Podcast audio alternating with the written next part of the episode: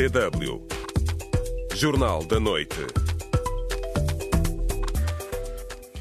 Ora viva, em Moçambique, o Supremo Tribunal defende que tribunais distritais podem decidir sobre contenciosos eleitorais. Renamo sugere acabar com o Conselho Constitucional. Esses senhores estão a criar condições para confrontos armados no país. Por isso, eu acho que vamos acabar com o Conselho Constitucional. O Supremo vai assumir tudo. A Associação Nacional de Professores de Moçambique acusa o governo de perseguição política ao transferir professores para escolas distantes. Não é uma transferência por necessidade das escolas, mas é assim mesmo, é uma transferência motivada por perseguições políticas. A juventude da Guiné-Bissau apela ao fim da instabilidade política e governativa no país. Nós queremos um país de estabilidade. Nós queremos um país de oportunidade para a juventude. Nós queremos um país de justiça social. Está a começar o Jornal da Noite desta terça-feira com a apresentação de Braima Darami e a edição de Guilherme Correia da Silva. Boa noite.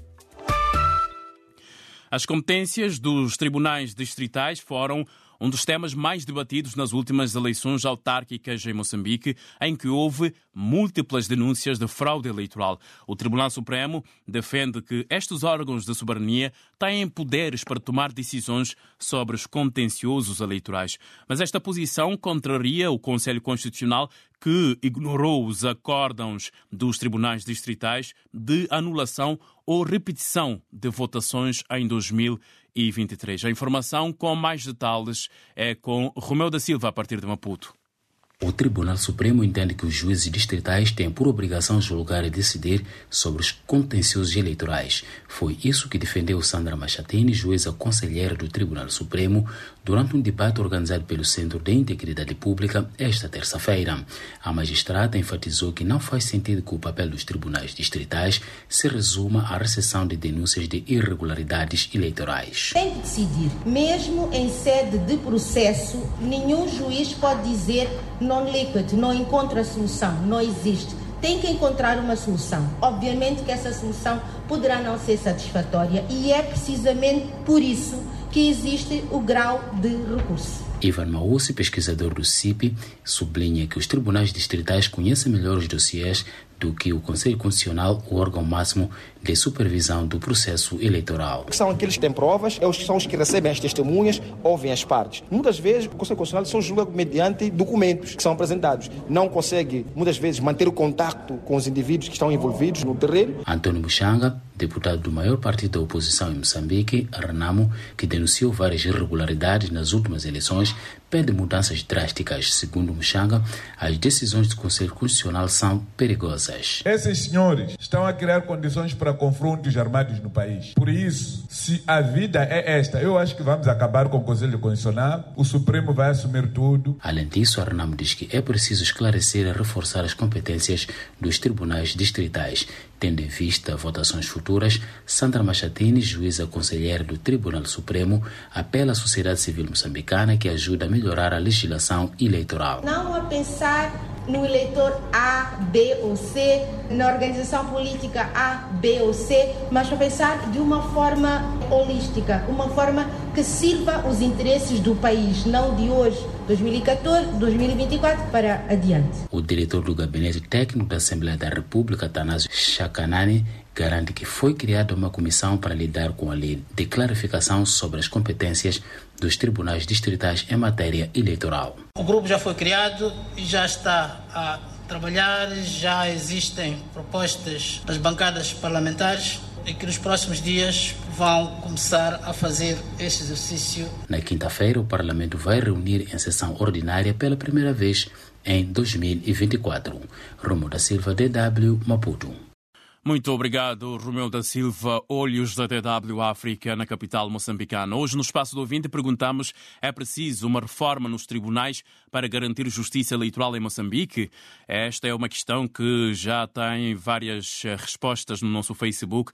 Nádia Costa diz que não é preciso reforma nenhuma, isso não vai adiantar em nada. Em nada, a Frelimo vai sempre arranjar outras formas de ganhar a força às eleições. Ele diz que a única solução é toda a oposição se unir com um único candidato uh, para destituir a máquina uh, da Frelimo no poder. Também pode deixar o seu comentário no nosso Facebook. Saiba como. pode responder à pergunta do dia no Facebook da DW África. facebook.com barra DW Português. Estamos à espera das suas reações. E continuamos em Moçambique, onde a Associação Nacional dos Professores acusa o governo de transferir alguns profissionais para escolas distantes por motivos políticos e sem respeitar os procedimentos da transferência. Em entrevista à DW, o presidente da ANAPRO, Isaac Marangula, garante que as transferências que estão a ser feitas não são por necessidade das escolas, mas sim por perseguição política. Por isso, afirma que estão a trabalhar para que esses professores possam ser reconduzidos para as escolas onde trabalhavam professores estão a ser transferidos. Nós confirmamos, nós não acusamos o governo, porque é o que o governo está a fazer neste momento. Não é uma transferência uh, por necessidade das escolas, mas é assim mesmo, é uma transferência motivada por perseguições políticas. E isso também ficou muito mais que claro, ficou muito mais que visível na última transferência do colega que foi o, o cabeça da lista, que perdeu as eleições no Conselho Autárquico de Milange por ser um, um candidato de lista perdedor, que era o vice-presidente da Assembleia Municipal, ele também foi, foi transferido para uma escola distante. Então, por que não transferiram? Os outros foram transferidos justamente a ele. Então, essas são uh, as relações que nos levam a dizer que são perseguições políticas. Como a Associação dos Professores pretende posicionar-se face a esta alegada transferência dos professores por motivos políticos? Primeiro caso deu-se na província de Inhambane. Fomos até a província de Inhambane para podermos ouvir de perto, porque tínhamos uma audiência marcada com o diretor provincial de Educação e Desenvolvimento. Eles disseram que não tinham nenhum conhecimento em relação a isso. O que estamos a fazer neste momento é trabalhar acima do assunto para garantir que os professores tenham a sua legalidade uma vez mais devolvida e que eles possam ser reconduzidos para as escolas onde trabalhavam ou que possam se cumprir cumprir alguns trâmites legais que devem ser seguidos, o que não aconteceu para a transferência desses colegas. A associação denunciou também que os professores têm sido vítimas de ameaças por dirigentes do setor da educação e por membros do partido no poder. Acha que isto é devido aos protestos desencadeados pelos professores? Uma das formas que eles encontram uh, para fazer ameaças é através dessas transferências irregulares. A perseguição aos membros da associação ela acontece quando nós saímos, sobretudo a primeira vez, no dia 3 de janeiro, quando tivemos a, a nossa primeira passeata, reclamando o não pagamento das horas extras. É o que está a causar essa perseguição a, aos membros da associação, tem mesmo a ver com a orientação que nós, como associação, pedimos as pessoas para não trabalhar com as turmas enquanto o governo não pagar na totalidade o que deve aos professores. Temos casos de colegas que diariamente nos mandam mensagens reclamando, pedindo até proteção da nossa parte, porque estão sofrer perseguições, estão a sofrer ameaças, estão a sofrer injustiças por serem membros da associação. Então, são tantos colegas que nós temos que estão a passar por isso. As pessoas começam mesmo a afastar-se um pouco, mas o apelo que nós temos é, feito aos colegas também é que possam permanecer, porque nós decidimos trazer a associação era para mesmo garantir a legalidade, era mesmo para devolver a dignidade do, do professor. A associação pretende continuar com as suas reivindicações? Há uma coisa que nós aprendemos com, com essas perseguições, é que se eles começam a nos perseguir, é que eles estão, estão a mostrar que não estamos no, no, caminho certo. E uma vez que estamos no caminho certo, nós não, te, não, não temos como recuar. Porque se nós recuarmos agora nós estaríamos a provar a todos aqueles que, que, nos têm perseguido de que nós não estamos preparados para a revolução. Enquanto o governo não garantir a devolução, enquanto o governo não devolver todas as regalias, todos os direitos feridos eh, ao professor, nós não, não temos como recuar. Foi o presidente da ANAPRO, Isaac Marangula, eh, numa entrevista conduzida por Jária Tubalde. A DW África eh, contactou o Ministério da Educação e Desenvolvimento Humano de Moçambique, mas não foi possível obter uma reação às acusações da Associação Nacional dos Professores. DW Notícias. O Instituto Nacional de Meteorologia de Moçambique alertou hoje para a possibilidade de a tempestade tropical Eleanor evoluir nas próximas horas para ciclone, provocando chuvas fortes e vento no norte e centro do país. Em comunicado, o INAM referiu que a depressão tropical, localizada a leste de Madagascar, evoluiu, entretanto, para tempestade tropical moderada tendo potencial para evoluir ao estágio de ciclone tropical eh, já amanhã, dia 21 de fevereiro. A União Europeia vai financiar quatro projetos uh, novos em Angola, nos domínios da economia azul, economia circular, sociedade civil, justiça e governança. Os projetos são avaliados em cerca de 90 milhões de euros, noticiou hoje a imprensa angolana. A garantia de financiamento no âmbito da cooperação entre a União Europeia e Angola foi apresentada pela embaixadora da União Europeia em Angola, Carolina Sequeira, à saída de uma audiência com a presidente do Parlamento de Angola. A direção das eh, florestas uh, São Tomense denunciou hoje o abate ilegal de árvores em grande proporção em São Tomé e Príncipe, apesar da intensificação das campanhas de sensibilização e fiscalização promovidas pela instituição. No entanto, a Direção das Florestas disse que vai intensificar mais o patrulhamento nas estradas e apostar na sensibilização uh, das crianças para a diminuição do abate de árvores, apontando a existência de uma pirâmide com envolvimento de vários setores da sociedade civil que contribuem para a continuidade desta prática no país. DW Deutsche Welle Emissão da noite da sua DW África, a emissora internacional da Alemanha. Agudiza-se a crise política na Guiné-Bissau com o aumentar das divisões entre os apoiantes do regime no poder. Os principais partidos com assento parlamentar, incluindo aliados do presidente Umar Sissoko Embalo, exigem a reabertura da sede do Parlamento para que a comissão permanente possa funcionar. Essas vozes críticas estão também a mobilizar cidadãos para uma manifestação popular de massas contra o que dizem ser o abuso de poder e uma tentativa de implementação da ditadura no país. Hoje, Domingos Simões Pereira, o líder do Parlamento dissolvido, foi recebido no Parlamento Europeu, segundo anunciou nas redes sociais a coligação PAI Terra Arranca, vencedora das últimas eleições legislativas. Horas depois desse anúncio, o chefe de Estado guineense Sissoko Embalo disse no Facebook que estava em Paris a reunir-se com o presidente francês Emmanuel Macron. Em pleno momento da crise política na Guiné-Bissau, os jovens do país pedem um fim do caos. Diária Tubaldé é contigo. Em declarações à DW, presidente do Fórum da Juventude dos Partidos Políticos com assento parlamentar da Guiné-Bissau, o Fé Vieira, diz que tem acompanhado com muita preocupação a situação que se vive no país e aponta os autores políticos como focos do impasse. Nós queremos um país de estabilidade, nós queremos um país de oportunidade para a juventude, nós queremos um país de justiça social, nós não queremos um país de instabilidades, de violências e muito menos um país em que os atores políticos têm monopólio e têm domínio de tudo o que acontece na vida social. Isto é grave. E o coordenador da Coligação da Juventude do Spalop para a Guiné-Bissau, Vladimir Vitorino Gomes, salienta que atualmente vários jovens guineenses estão no desemprego como consequência das cíclicas crises políticas. Perante o atual contexto político e social que o país vive, o futuro da juventude guineense continua a ser hipotecado pela excessiva crise política, por falta da cultura democrática, por falta de responsabilidade da ação governativa e por falta de sensibilidade de quem diz gerir e governar o país. Vladimir Vitorino Gomes apela à união entre os jovens para exigir que os políticos assumam as suas responsabilidades para com o desenvolvimento do país.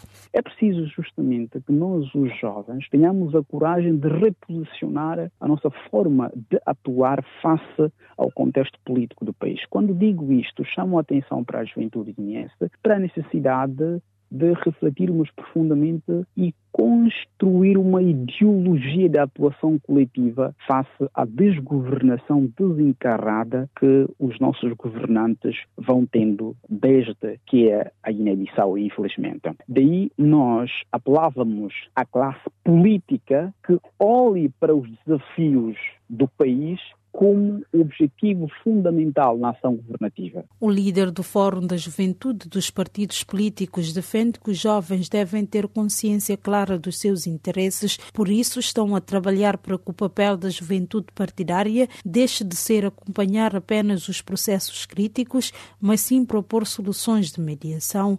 O Fé Vieira sugere uma revisão profunda das leis fundamentais do país ao longo dos anos da vida democrática que estamos a viver, nós andamos à mercê das vontades dos líderes. É porque a nossa Constituição, de alguma forma, permite isso. E a forma como nós resolvemos as nossas crises demonstra que as nossas leis fundamentais precisam de uma revisão profunda, sobretudo a nossa Constituição, lei eleitoral, lei quais partidos políticos, a regimento da Assembleia Nacional Popular. Desde a dissolução do Parlamento em dezembro passado, que a situação política e governativa da Guiné-Bissau está a piorar, tendo atualmente quase todas as instituições da República bloqueadas. A situação preocupa líderes de vários setores do país e também a comunidade internacional que têm apelado respeito à ordem democrática no país. Jaria Tubalde, DW, a voz da Alemanha.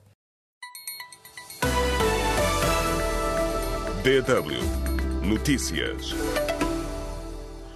A África do Sul vai a votos a 29 de maio. A data das eleições gerais foi anunciada hoje pelo presidente Cyril Ramaphosa. Sondagens recentes sugerem que o partido no poder, o ANC, poderá ter menos de 50% dos votos. O Conselho Constitucional do Senegal manteve a lista de 19 candidatos às presidenciais no país. Uma lista atualizada, já sem a candidata Rose Wardini, que anunciou ontem que se iria retirar da eleição. O Conselho Constitucional exige a realização de eleições o mais rapidamente possível. Em Bruxelas, o Serviço Diplomático da União Europeia chamou o encarregado de negócios russo depois da morte de Alexei Navalny. A diplomacia europeia responsabiliza o presidente Vladimir Putin pela morte do opositor russo e pede a Moscou que autorize uma investigação internacional independente e transparente. Bielorrússia morreu na prisão. O jornalista opositor Igor Lednik eh, denunciou o Partido Social Democrata da antiga República Soviética.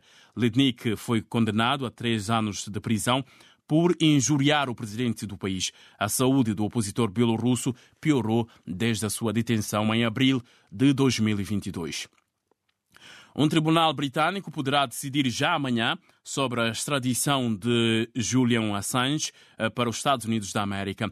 O advogado do fundador do portal Wikileaks diz que o seu cliente não deve ser extraditado porque está a ser processado por crimes políticos. Assange está numa prisão de alta segurança em Londres. É isso, Guilherme Correia da Silva.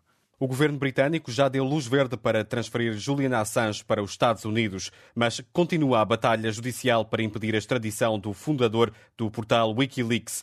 Assange é procurado pelos Estados Unidos, acusado de violar a lei de espionagem depois de divulgar documentos confidenciais norte-americanos arrisca-se a uma pena de até 175 anos de prisão. Stella Assange, mulher de Julian Assange, diz que o marido não pode ser extraditado. Não há qualquer hipótese dele ter um julgamento justo se for extraditado para os Estados Unidos. Nunca estará seguro. Ele está a ser acusado de fazer jornalismo investigativo esta farsa tem de terminar. Em tribunal, esta terça-feira, o advogado de Assange questionou a legalidade de uma possível extradição, porque Assange está a ser processado por crimes políticos, disse o advogado. A decisão sobre a extradição poderá ser conhecida já amanhã.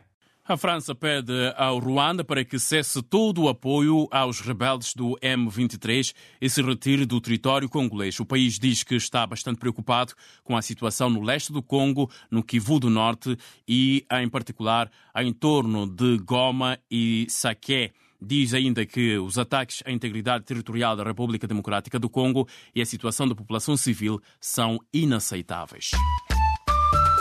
DW Espaço do Ouvinte. No espaço do ouvinte de hoje perguntamos: é preciso uma reforma nos tribunais para garantir justiça eleitoral em Moçambique? É a pergunta que colocamos no nosso Facebook. Agradeço desde logo respostas dos nossos ouvintes. Muito obrigado a todos. Continuação de uma boa noite. Notícias em dw.com/português.